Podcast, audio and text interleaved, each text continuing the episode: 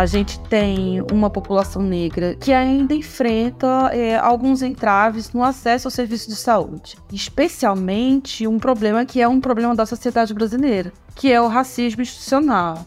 Esse racismo que muitas vezes dificulta uma pessoa ter acesso a uma informação, a um atendimento digno, simplesmente porque ali naquela relação há uma situação de desumanização da sua queixa, né, da sua questão de saúde. Eu chamo a atenção de toda a sociedade brasileira, mas em particular também da classe média, classe média alta, que a crise da saúde privada é, é quase que contratada. A situação é bem difícil.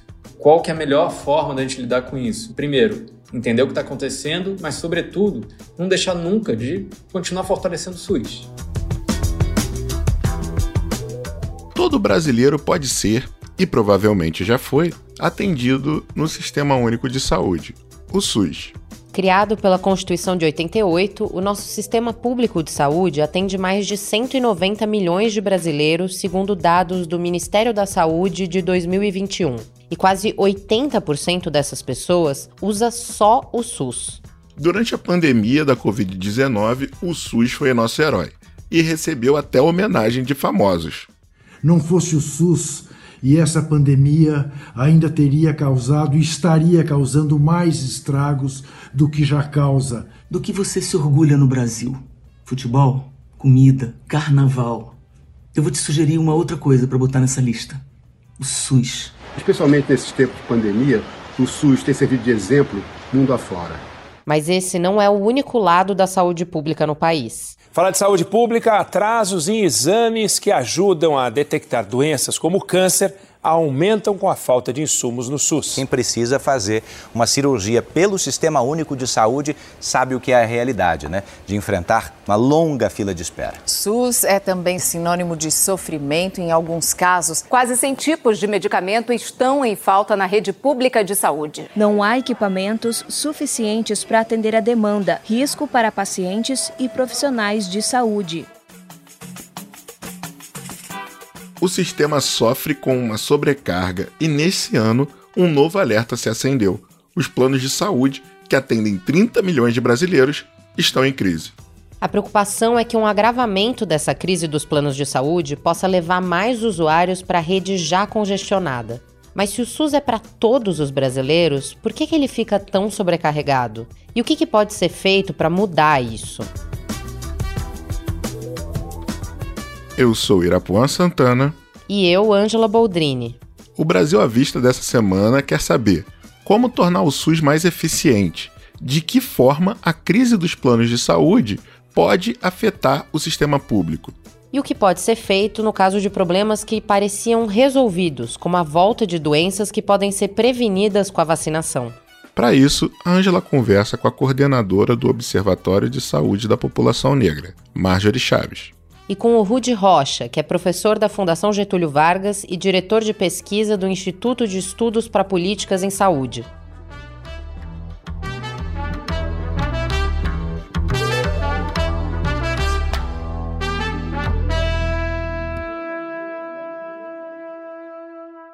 Oi, Marjorie. Oi, Rude. É um prazer conversar com vocês sobre um tema tão importante quanto o Sistema Único de Saúde. E eu queria começar a conversa pedindo para vocês fazerem uma avaliação do SUS em 2023. Com que conquistas esse sistema chega até aqui e quais são as principais deficiências que ele tem hoje?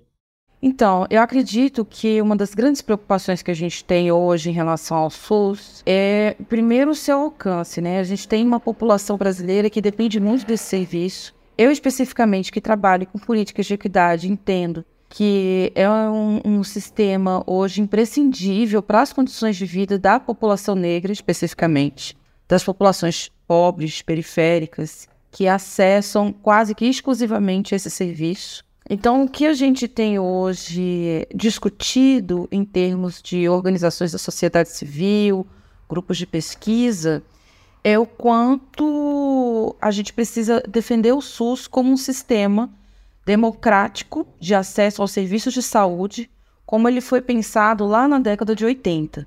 O que a gente vê nos últimos anos é essa tentativa de destruição do SUS, de uma incidência cada vez maior de serviços particulares, porém bastante precarizados também, e que ainda assim essa grande parte da população, da classe trabalhadora, não tem acesso. Então, eu acho que a demanda maior que a gente tem hoje em relação ao SUS é defendê-lo para que ele continue existindo no desenho que foi pensado lá no início dos anos 80 e que haja de fato um investimento cada vez maior no SUS e que uh, essas tentativas de privatizações né, por meio de serviços ou por meio de empresas, como acontece aqui, por exemplo, no Distrito Federal, a gente precisa discutir isso publicamente e mostrar para as pessoas o quanto o SUS ele é de fato uma proposta democrática de acesso a serviços de saúde e que de fato precisa ser defendido, ele precisa ser cada vez levado mais a sério. Eu concordo plenamente é, é, com a Marjorie, e, mas acho que é importante também só a gente entender é, a importância do SUS em perspectiva comparada, né? que a gente fica no Brasil, mora no Brasil e não tem noção do que é o SUS, na verdade, porque a gente não sabe que existe por aí, né? nos outros países do mundo. E quando a gente coloca o SUS em perspectiva comparada, é absolutamente impressionante. O SUS é uma das vitórias da, dos programas, das políticas mais bem-sucedidas que a gente já construiu nesse país. Então, só para as pessoas terem uma ideia, o SUS é o maior sistema de saúde de tipo seguro universal do mundo. É maior do que o NHS inglês, por exemplo, em termos de cobertura, pessoas que tem que atender, etc. São mais de 12 milhões de internações por ano cobertas pelo SUS, mais de um bilhão de procedimentos ambulatoriais, são mais de 600 sistemas de informação, são milhões de partos, são mais de meio bilhão de consultas. Em um país extremamente desigual, com dois verões e dois invernos por ano, um país continental, super complexo, e onde a gente tem de tudo. Tem desde acidente, muito acidente, muita violência, muita doença infecciosa ainda, muita doença crônica crescendo. E o SUS, de certa forma, é, lida com esses desafios e entrega, é funcional. E, sem dúvida nenhuma, e a literatura internacional já documenta isso muito claramente, o SUS diminui desigualdade. Né? O SUS foi responsável, sim, por queda de mortalidade infantil, queda de mortalidade materna, dentre, enfim, ele pode destacar também programas específicos, que acho que a gente tem que se orgulhar deles, como o PNI, Programa Nacional de Imunização, dentre tantos outros. E acho que são avanços que a sociedade brasileira conquistou e acho que merecem ser reconhecidos. O que, que a gente tem hoje, o que, que a gente tem pela frente? O SUS, eu acho que está sendo muito maltratado, né? Nos últimos anos, é, não só, só o SUS, e também a gente tem que lembrar, não só no Brasil, sistemas de saúde têm sido, sim, muito maltratados ao redor do mundo. Basicamente porque, ao redor do mundo, todos os países passam, de alguma forma, por restrições fiscais, crises econômicas, etc. E, em paralelo, a população está envelhecendo. E saúde é cara.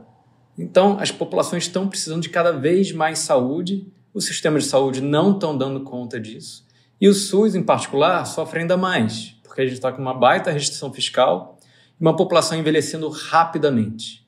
Então, qual que é o prognóstico é, à frente? Né? O que, que, que o futuro nos aguarda? A população vai continuar envelhecendo, as demandas vão aumentar. E o que a gente observa é que, enfim, a gente não está dando conta de fazer frente a isso é muito preocupante. Então, eventualmente, a gente vai passar a observar novamente, infelizmente, é, aumento de desigualdades, etc., se a gente não encarar esse desafio de frente. Eu queria perguntar como que é hoje a distribuição do acesso ao SUS? Quem que usa esse sistema? Eu pergunto isso lembrando de uma entrevista de 2018 do Dr. Drauzio Varela, que ele afirma que os ricos não deveriam usar o SUS. E como que a gente pode olhar para isso, considerando a crise atual dos planos de saúde? Isso pode acabar transbordando para o SUS, aumentar a demanda desse sistema público? Bom, eu, como já tinha mencionado, hoje a gente tem, em termos de atendimento do SUS, quase que 70% da população negra que usa exclusivamente esse sistema. Quando a gente olha de uma forma ampla, a gente sabe que vários serviços que a gente utiliza também partem do SUS, também parte de, de algumas das suas secretarias, da sua estrutura de gestão. Então, significa que, de forma geral, todo mundo, em alguma circunstância, em algum momento, utiliza o SUS, né? Agora, claro, quando a gente está falando de planos de saúde, é importante que a gente analise a partir de uma perspectiva racial, uma perspectiva de classe, uma perspectiva de gênero, para a gente compreender exatamente qual é esse público. Embora eu não tenha esses números aqui para te dizer, mas é seguramente que a gente tem é, uma grande parte da população brasileira que faz uso do SUS, uma população que é de classe trabalhadora, que muitas vezes ela tem é, os serviços do SUS, né, ou a UBS, aquele serviço imediato, como único recurso para qualquer tipo de, de situação, seja é, um acidente, uma situação de emergência ou mesmo para tratamento de saúde. E é claro, é, nos últimos anos a gente passou por diversas crises, né? Uma crise que foi uma crise sanitária, uma crise que se desdobra também numa crise econômica, e isso fez com que grande parte da, da população que fazia uso também dos serviços particulares de saúde passassem a também usar exclusivamente o SUS. Então a gente tem entendido quanto que o SUS ele foi tem sido necessário, né, como já foi mencionado aqui, é um modelo importante para o mundo, mas que hoje carece não só de gestão, como normalmente as pessoas acreditam que o problema do SUS não é financiamento, mas é gestão, e são as duas coisas, e que a gente precisa especialmente para a melhoria desse serviço, para a melhor distribuição desse serviço, uma participação popular maior, que só é possível por meio do controle social, né? aquilo que a gente chama de controle social, que inclusive nos últimos anos ficou muito a desejar né? A gente teve aí uma precarização, inclusive, né, de, de conferências, de comitês técnicos, e isso também prejudica a discussão no âmbito maior sobre o SUS e como ele tem funcionado. E eu acho que esse diagnóstico a gente vai conseguir ter é, nos próximos anos, tendo é, em em consideração que algumas das ações e das políticas que estavam travadas, elas estão sendo retomadas. Então, a gente está passando de um processo, inclusive, de descrença, né, um, um processo também de, de dúvidas sobre a ciência, para um outro momento em que a gente está precisando, inclusive, recuperar a própria crença da população na vacinação, por exemplo, né, que está disponível e não está sendo acessada como em anos anteriores. Então, a gente está vivendo um processo é, longo, é, que talvez não acabe só neste governo, precise de outros governos para que se consolide, mas eu acredito que é fundamental nesse momento para a gente pensar quem é, está utilizando o SUS, como melhorar os serviços do SUS, é o controle social. De fato, são, somos mais de 200 milhões de pessoas no país e existe uma segmentação enorme em termos de quem acessa o SUS e quem tem plano de saúde nesse país. Agora, o que é mais difícil de entender, porque sistemas de saúde são complexos mesmo, é que é, esses dois subsistemas não são isolados um do outro. Eles se comunicam muito. Então, a gente tem sim pessoas com plano de saúde que acessam o SUS para fazer, às vezes, procedimentos de alta complexidade. E tem pessoas sem plano de saúde que vão acessar o setor privado para exames, diagnóstico, em geral, de baixa complexidade. Não só isso, é muito importante lembrar que o SUS contrata boa parte dos seus serviços, em particular de média e alta complexidade, por exemplo, internações, no setor privado e na filantropia. Então, é, esses dois lados se comunicam muito. E a gente tem que entender porque alterações em determinadas políticas de um lado afetam o outro lado. Então, se a gente mudar a regulação dos planos privados de saúde, isso pode ter efeito sim sobre o SUS. Né? E quais são esses efeitos? A depender da regulação, podem ser efeitos ruins. Pode ser, sim, é, sobrecarregar o SUS de, de várias formas. Né? Entender isso é muito difícil. Enfim, é, esse é o sistema que a gente tem. Né? Obviamente, a gente tem que melhorar em várias frentes, inclusive a regulação é, do setor privado, de várias formas. Mas acho que, sobretudo, a gente tem que, de novo, olhar para o que está acontecendo agora e um pouco à frente. Saúde, cada vez mais cara, a gente está envelhecendo, a gente vai precisar de mais serviços de saúde. Isso é um fato. A gente vai precisar de mais dinheiro nesse sistema. É como que a gente vai resolver isso? Eu chamo a atenção de toda a sociedade brasileira, mas em particular também da classe média, classe média alta, que a crise da saúde privada é, é quase que contratada. A situação é bem difícil. Qual que é a melhor forma da gente lidar com isso? Enfim, primeiro, entender o que está acontecendo, mas, sobretudo, não deixar nunca de continuar fortalecendo o SUS. O SUS, por cobrir o país inteiro, é um sistema que tem como ganhar escala, tem como comprar medicamentos e contratar serviços com escala, portanto com preços mais baixos, tem como fazer programas de saúde pública que sejam transversais a todo o país, a várias áreas.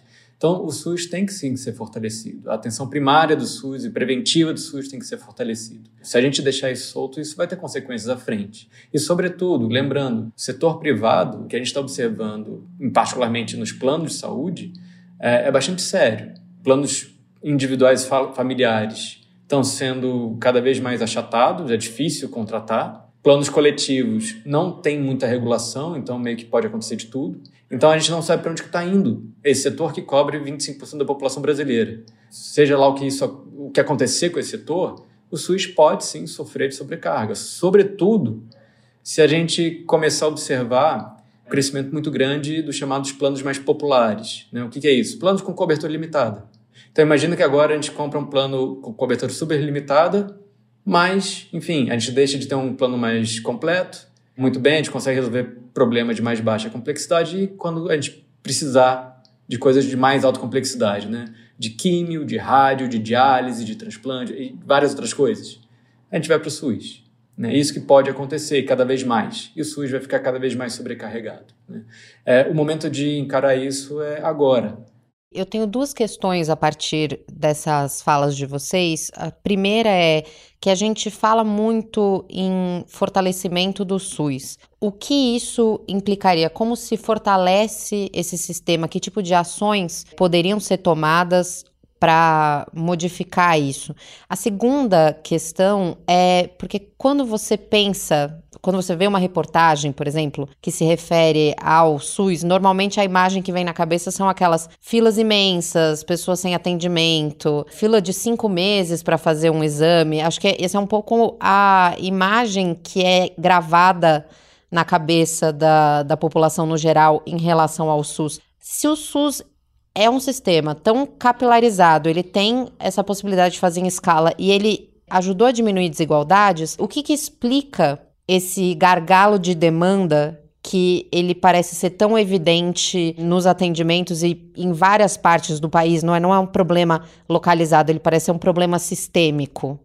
É, eu acho que o SUS ele carece ainda de bastante investimento, embora a gente saiba que com o tempo esse investimento ele vai precisar ser cada vez maior. E, e eu acho que existe também uma questão ideológica da forma como as pessoas interpretam e falam do SUS tem sido ainda muito relevante essa discussão ou essa eh, dicotomia, né, de que o SUS ele é necessário, mas ao mesmo tempo ele não funciona.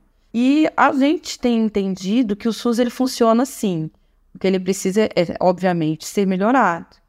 Obviamente que há uma questão é, a ver com gestão, mas também na forma como o SUS tem sido encarado nos últimos anos. A gente sabe que existem filas, a gente sabe que ainda há uma demanda muito alta, que nem sempre é, é estudada a forma que ela alcança cada território, né? Justamente pelo fato do SUS ser capilarizado. E a gente trabalha com a atenção primária, que ela adequa as necessidades daquela OBS, né, daquele serviço para aquele território a gente precisa entender que, que isso tem funcionado, de certa forma, mas que ainda carece de uma aproximação com as comunidades. Então, uma necessidade de um território rural na Amazônia não é mesmo, às vezes, necessidades de uma área urbana da periferia do Distrito Federal. Isso também precisa ser considerado. E o SUS ele tem essa capacidade, ele tem esse desenho de oferecer um serviço que seja cada vez mais próximo e adequado àquele território. Então, eu acho que cada vez mais, para a gente resolver essa questão, é preciso, sim, insisto, na participação, investir na participação e no controle social. A população precisa fazer parte das decisões do SUS. Não precisa estar numa instância só de discussão política ou de discussão pela iniciativa privada, de planos de saúde, de hospitais privados, mas também as pessoas precisam entender como é que o SUS funciona para que elas também possam contribuir com decisões em relação aos serviços prestados no seu território. Eu diria que a gente precisa avançar muito em várias frentes, não tem a menor dúvida. A primeira delas, eu acho que é muito claro, precisa de mais recursos, ponto. que saúde é caro mesmo. Né? Basta a gente ir até a farmácia e ver quanto custa um remédio. Então, imagina tratamentos mais, de mais alta complexidade. É caro. Então, a gente precisa de mais dinheiro, não tem dúvida.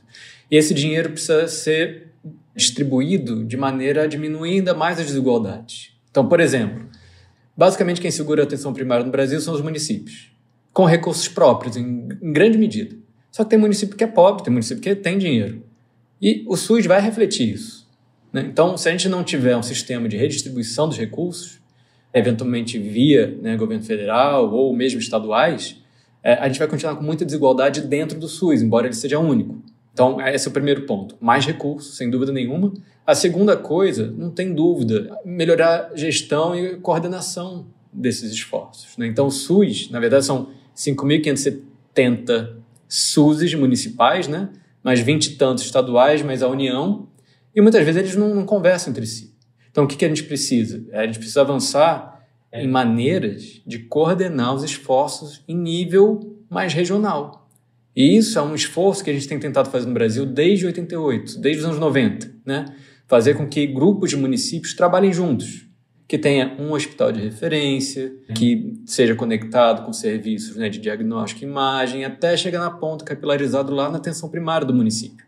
Mas todos esses agentes têm que trabalhar juntos. Porque, sobretudo, a gente vai precisar de mais recursos, sim, mas não é infinito. Então a gente vai precisar fazer melhor. Não tem como fugir de um debate sobre, olha, a gente vai ter que avançar em eficiência. Acho que esses dois pontos são importantes. E por final, existem sim gargalos muito claros no SUS que, que realmente chamam muito a atenção da, da população, que é, é acesso a especialistas, acesso a exames de imagem diagnóstico, acesso a serviços de mais alta complexidade. Isso tudo, sim, são gargalos muito sérios. A gente tem que resolver isso. Claro, com recursos, com mais coordenação, identificando, né, quantificando esses gargalos. Daí eu venho com meu, meu último ponto para reflexão. Sistemas como o SUS, inspirados lá no caso inglês e de vários outros países, eles são regulados via filas. Você tem um problema, você entra numa fila. É assim que basicamente funciona. A gente ordena o acesso aos serviços. A gente não sabe onde estão as filas desse sistema. Por isso, essa iniciativa recente do governo federal de começar a organizar isso e dar mais transparência. Você vai em um município, tem várias filas lá dentro. Em um estado, um monte de fila, uma para cada lugar, totalmente caótico nesse sentido. Enquanto a gente realmente não tiver filas bem organizadas, que estruturem o acesso e, e o fluxo de atendimento do paciente pelo sistema, vai ser muito difícil a, a gente avançar de uma maneira realmente efetiva para resolver os problemas da, da, população. Então, eu diria que esses três pontos, né, mais recursos, mais bem distribuídos, mais gestão, eficiência e articulação dos entes da federação e foco em gargalos específicos, acho que isso sim pode dar um, um salto de qualidade no SUS. Perfeito. Em relação a esses atendimentos, a gente tem esse lado de a população procura e não consegue o atendimento. Por outro lado, a gente tem visto nos últimos anos um problema contrário, que até a Marjorie mencionou, de você ter vacinas disponíveis e você ter uma cobertura vacinal cada vez mais baixa com algumas doenças que já eram consideradas erradicadas voltando, como por exemplo o sarampo. Isso tem algum tipo de precedente nesse sentido na história do SUS e como a gente pode combater essa, essa baixa cobertura vacinal e essa volta dessas doenças que estão acontecendo agora? Você traz um ponto muito sério, porque a gente está trabalhando com algo que também é ideológico, né? E que politicamente tem afetado até mesmo o próprio uso do sistema. Nos últimos anos, especialmente é, nesse contexto de pandemia, né, de Covid-19, a gente viu o discurso político incidir nas escolhas individuais das pessoas, como se essas escolhas não fossem uma escolha coletiva. Então, é muito preocupante quando a gente observa várias doenças erradicadas com uma perspectiva de retorno. A gente vê, por exemplo, é, crianças com idade de vacinação não tendo é, os seus ciclos de vacinas completos a gente vê também pessoas idosas que têm hoje algumas vacinas disponíveis, especialmente as vacinas contra os diversos vírus da gripe, que também não estão indo para o posto vacinar, e eu falo isso até a partir de contextos que eu conheço mesmo no meu, na minha região, na região onde eu moro, e obviamente que a gente está falando de uma realidade que foi se modificando ao longo dos anos, né? O Brasil, ele já foi um dos países exemplares em termos de cobertura vacinal. Tivemos campanhas importantes. A gente teve a própria criação do, do, do simbólico do Zé Gotinha, que é ali da década de 80, né? Que eu consigo lembrar muito bem na minha infância. Como que isso ajudou também nas campanhas para conscientizar é, mães, pais e as próprias crianças que elas precisavam vacinar, que a vacina é importante, que a vacina é boa, que a vacina protege. E passamos por um momento nos últimos anos extremamente ideológico no sentido de desqualificar as vacinas, de desqualificar a ciência. E recuperar isso tudo é muito trabalhoso. É, a gente tem visto que agora o Ministério da Saúde está começando a investir novamente nessas campanhas, então a gente está tendo campanha atrás de campanha de vacinação mas que ainda não está conseguindo o resultado desejado, seja no âmbito nacional ou se a gente considerar mesmo estado e município. Então significa que deve haver uma mudança importante, especialmente em termos de, de propostas educativas de campanha, né? Para que de fato ela possa convencer as pessoas, mostrar a importância da vacina para as pessoas e que, de fato, o Brasil possa voltar a ser um grande exemplo de cobertura vacinal no mundo. Concordo plenamente e também, de novo, só para a gente ter perspectiva é, é, do que acontece no mundo, quando os países vão ficando mais ricos, se desenvolvem, basicamente o que acontece é que as doenças infecciosas desaparecem. Ainda tem gripe e tal, às vezes surge uma pandemia, mas assim, a taxa de mortalidade infantil no Japão, na Dinamarca, por doenças infecciosas deve ser quase nada. As populações envelhecem, aí as pessoas passam a ter né, mais doenças crônicas, como diabetes, hipertensão, essas coisas. Esse é o caminho né, mais natural, é, a partir do, do momento que o país se desenvolve e a população envelhece. Portanto, é absolutamente inadmissível a gente regredir com relação a doenças infecciosas, em particular para aquelas que a gente tem vacina. Inadmissível. Isso, isso não pode acontecer, ainda mais num país que, que tem o PNI, né, que sempre foi exemplo disso. É, mas o fato é que sim, a gente está regredindo. Né? Eu acho que a resposta a isso passa por inúmeras iniciativas, é, mas eu destacaria principalmente duas. A primeira delas é via política pública, é, em particular colocar atenção primária, né, muito atenta a isso. Temos no Brasil mais de 200 mil agentes comunitários de saúde, é um exército incrível de trabalhadores e trabalhadoras que trabalham na ponta, né, atendendo a população. O Estratégia de Saúde da Família, uh, um programa ao qual é, esses agentes são vinculados, muitos deles, cobre mais da metade da população brasileira, 60% da população brasileira. Então a gente tem sim capacidade de, na ponta, é, através de trabalho, conscientização, busca ativa, correr atrás de parte desse problema. Outro programa que eu destaco também, que pouca gente conhece, é o programa Saúde na Escola. Basicamente, como é que funciona? Agentes, equipes em geral do, do, Saúde da Família, que é esse programa que eu mencionei, visitam escolas, principalmente escolas públicas no Brasil inteiro. São milhões, dezenas de milhões de crianças que têm contato direto com os times.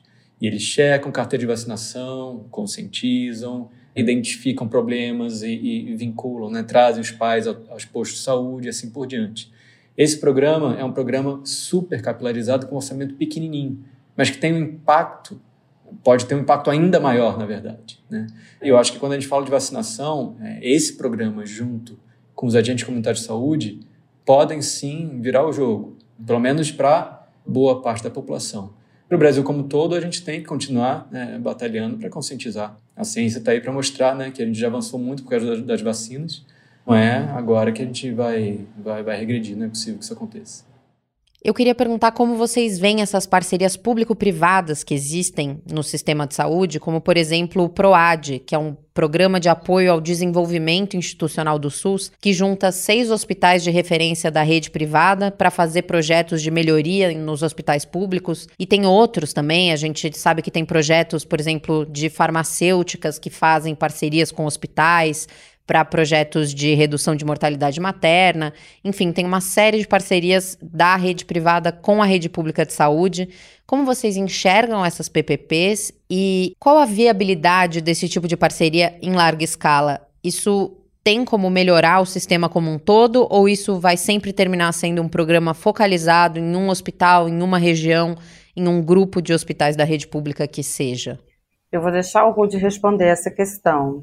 É, eu acho que eu tenho pouca incidência nessa, nesse tipo de discussão. Acho que, por princípio, qualquer transferência de tecnologia, conhecimento, é, vai ser bem-vinda. Não só entre público e privado, como entre público público, privado privado, enfim, qualquer coisa né, que melhore é, sistemas, processos, hospitais, protocolos, etc., é bem-vindo. Né? Acho que, não, é, por princípio, isso tem que valer. E, e claro, acho que ah, existem hospitais de excelência no, no, no Brasil, nível internacional, e eles já fazem esse trabalho de transferência de tecnologia, né, de conhecimento para o SUS. Né? É, em, em, particular, como você mencionou, é financiado pelo PROAD, que é um, é um programa, é, já tem algum tempo, que induz essa transferência de tecnologia. É bastante dinheiro, eu não sei se a gente tem conseguido alcançar a escala é, necessária realmente para trazer uma transformação grande para o SUS. Mas acho que a gente não pode abrir mão de estratégias em geral, né, que nos ajude a, melhorar na ponta o SUS. Né? Então, enfim, é, esse é um exemplo, mas sem dúvida nenhuma o papel, por exemplo, das universidades públicas, né? sobretudo as públicas que têm, é, são vinculadas a hospitais de universitários muito consolidados e de excelência também, tem um papel fundamental para a transferência de tecnologia, né? para a transferência de conhecimento para outras instituições do SUS. Né? E é, sobretudo, via o pessoal, via os profissionais de saúde, que essa tecnologia é transferida através de conhecimento. Né? Então, é importante que a gente continue, é, sobretudo, muito atento à formação dos nossos recursos humanos de saúde no país. Não só de médicos, mas de enfermeiras, técnicos de enfermagem, assim por diante. A gente não pode abrir mão disso de maneira alguma. Né? E esse, esses protocolos, esses novos conhecimentos, é, essa tecnologia tem que chegar a todo mundo. Chega, em geral, via pessoas, né? via profissionais que trabalham nisso. Então, treinamento contínuo e transferência de tecnologia por várias formas é, é super bem-vindo. Né? É, sem dúvida nenhuma, todo programa que a gente desenha no Brasil, essa é a minha opinião, é, não só em saúde, tem que ser avaliado né, para saber se é custo efetivo, se está valendo a pena. É, e a gente, enfim, não tem tempo a perder, a gente tem que escolher os melhores programas, né? tem que fazer chegar é, o recurso, seja conhecimento, seja dinheiro, seja o que for, da melhor forma possível na ponta. Então, acho que que a gente poderia pensar em fazer a partir de agora é inovar, é procurar é, novos caminhos e, e, e novos programas. Acho que a gente não pode abrir mão disso de maneira alguma e não pode ficar também restrito a algumas iniciativas mais pontuais.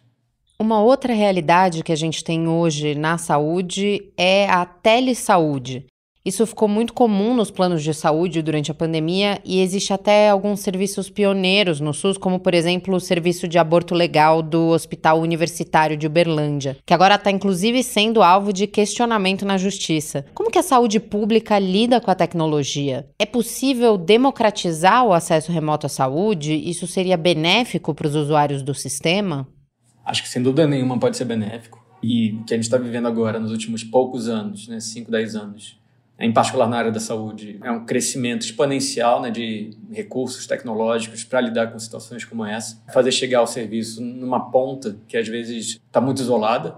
Então, sem dúvida nenhuma, a tecnologia pode estar a serviço né, é, do sistema, do SUS, sobretudo.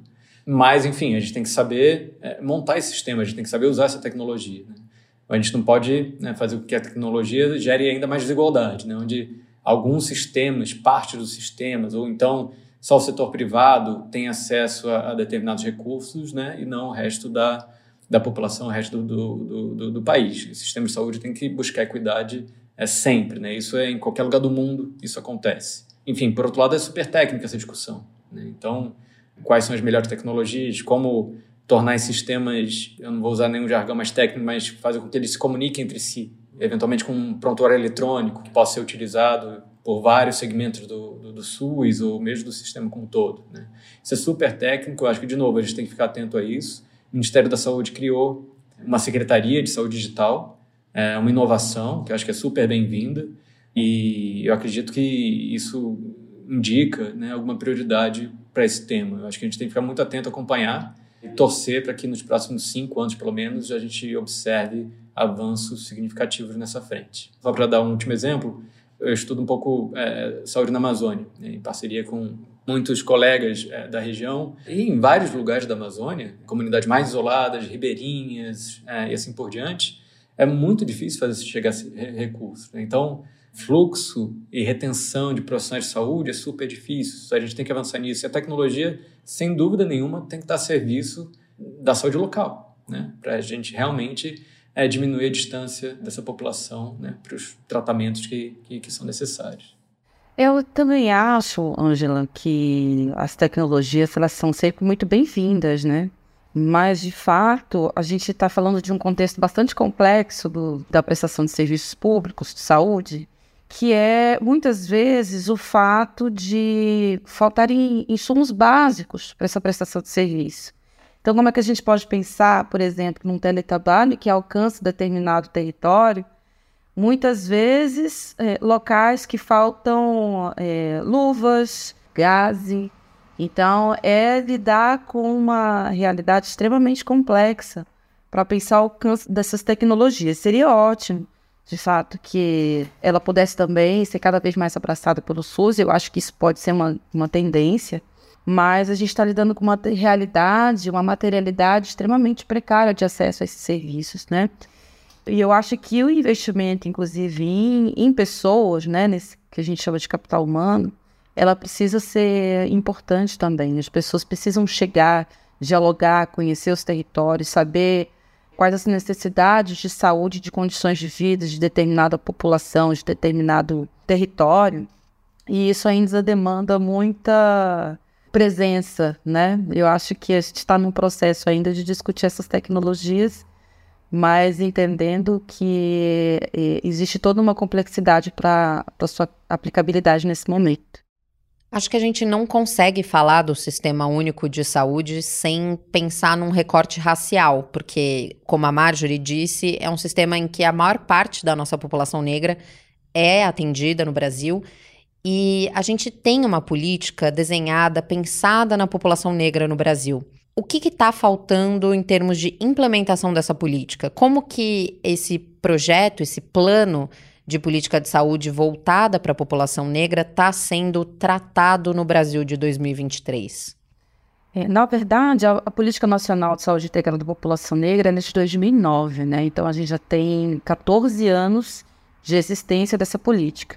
Sendo que nos anos anteriores houve uma, uma grande incidência de sociedade civil, movimentos negros organizados, movimentos de mulheres negras, que discutiam a necessidade de se pensar especificamente saúde da população negra, ou seja, nós tivemos todo um caminho para a institucionalização da saúde da população negra no SUS, né, que hoje já é uma realidade, que nos últimos anos também ficou extremamente precarizado, então a gente não tinha ainda nem 40% dos municípios que tinha feito alguma ação em relação à implementação dessa política e que, obviamente, nos últimos anos ficou é, a desejar.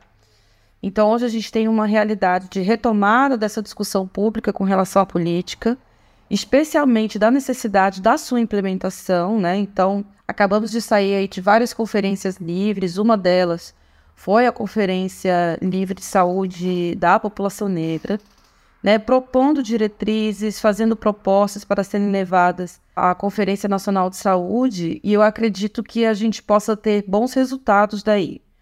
A gente tem uma população negra que é, de sua grande maioria, né, 67%, até o último dado que eu tive acesso, que depende exclusivamente do SUS. Então, não é pouca coisa, a gente está falando de grande parte da população brasileira e que ainda enfrenta é, alguns entraves no acesso ao serviço de saúde. E existem dois vieses para a gente pensar isso. Um é, obviamente, a necessidade de uma atenção a algumas doenças que são prevalentes dessa população, que é a hipertensão arterial, diabetes mellitus tipo 2, é, a doença falciforme, mas também e especialmente um problema que é um problema da sociedade brasileira, que é o racismo institucional. Esse racismo que muitas vezes dificulta uma pessoa ter acesso a uma informação, a um atendimento digno, simplesmente porque ali naquela relação há uma situação de desumanização da sua queixa, né, da sua questão de saúde. E também, para finalizar, entendendo que quando a gente fala de saúde integral, a gente não está falando só de SUS, a gente está falando de outras políticas que são muito importantes para que as pessoas, a população de forma geral, tenham melhores condições de vida. E a gente está falando de moradia, a gente está falando de esgotamento, a gente está falando de transporte público de qualidade, que as pessoas não passem horas abarrotadas dentro de um, de um ônibus ou de um trem, de um metrô, é, para chegar e retornar do seu trabalho. Então, são muitas questões que a gente precisa falar, né, especificamente para falar de saúde da população negra, mas especialmente da implementação de uma política que já existe há quase 15 anos. É, dois pontos que acho que são muito, muito importantes. O primeiro com relação à Política Nacional de Saúde Integral da População Negra. Como a Marjorie falou, são 15 anos. E quando a gente pega a adesão, por exemplo, dos municípios a essa política, é baixa. Por mais que seja um problema absolutamente urgente né, avançar nessa frente, a adesão é muito baixa. Então, acho que falta a gente sair do papel para realmente avançar nessa frente.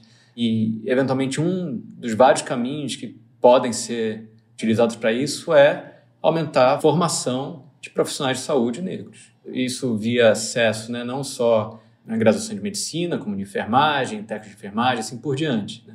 Isso é absolutamente crucial para a gente avançar e diminuir, né, como a Marjorie falou, o racismo é institucional dentro do SUS. A gente precisa de mais pessoas formadas e, e aí a gente poderia até, é, se me permitem, pensar né, em ampliar para formação de profissionais de saúde indígenas e assim por diante. Né? Então acho que é, é, a gente não poderia abrir mão de nenhuma frente para avançar essa agenda. Né? Esse foi o episódio do Brasil à Vista dessa semana. A gente agradece a Marjorie Chaves e ao Rude Rocha pela participação. A edição de som e a produção são de Rafael Conkle. Esse episódio usou áudios de Rede Brasil Atual, Band, TV Record e Rede Globo. Até semana que vem. Até!